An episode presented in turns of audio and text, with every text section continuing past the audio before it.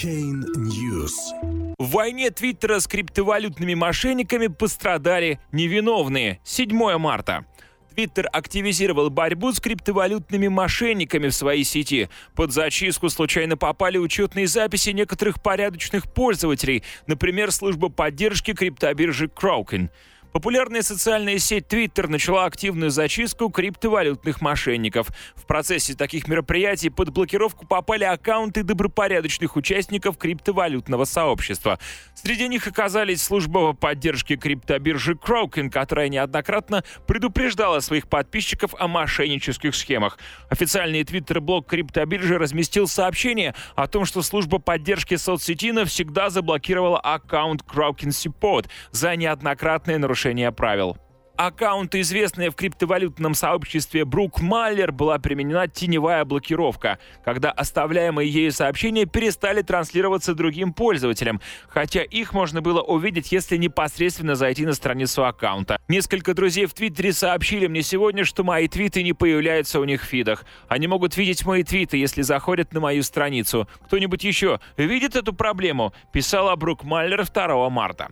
Директор по коммуникациям аналитического центра Coin Center в Вашингтоне Нейрадж Агравал столкнулся с аналогичной проблемой, что и Брук Маллер. Некоторые другие пользователи, которые занимались продвижением в сети криптовалюты Ripple, также сообщили, что попали под теневую блокировку. Аккаунты службы поддержки Kroken, Брук Маллер и Нейраджа Агравала попали под автоматический бан фильтра Twitter. В настоящий момент они уже разблокированы. Тем не менее, вопрос копирования верифицированных твиттер-аккаунтов для мошенничества в сети криптовалют остается актуальным. Пользующийся авторитетом других пользователей автор размещает сообщение, после чего аналогичным образом воссозданная злоумышленниками учетная запись будет, к примеру, предлагать поучаствовать в раздаче криптовалюты, для чего нужно послать определенное количество токенов на указанный адрес. Чтобы придать больше достоверности, в ветке публикуется сообщение других пользователей, которые подтверждают, что уже получили обещанные выплаты. Зачастую сообщения спамеров-мошенников содержат сокращенные ссылки на электронные кошельки.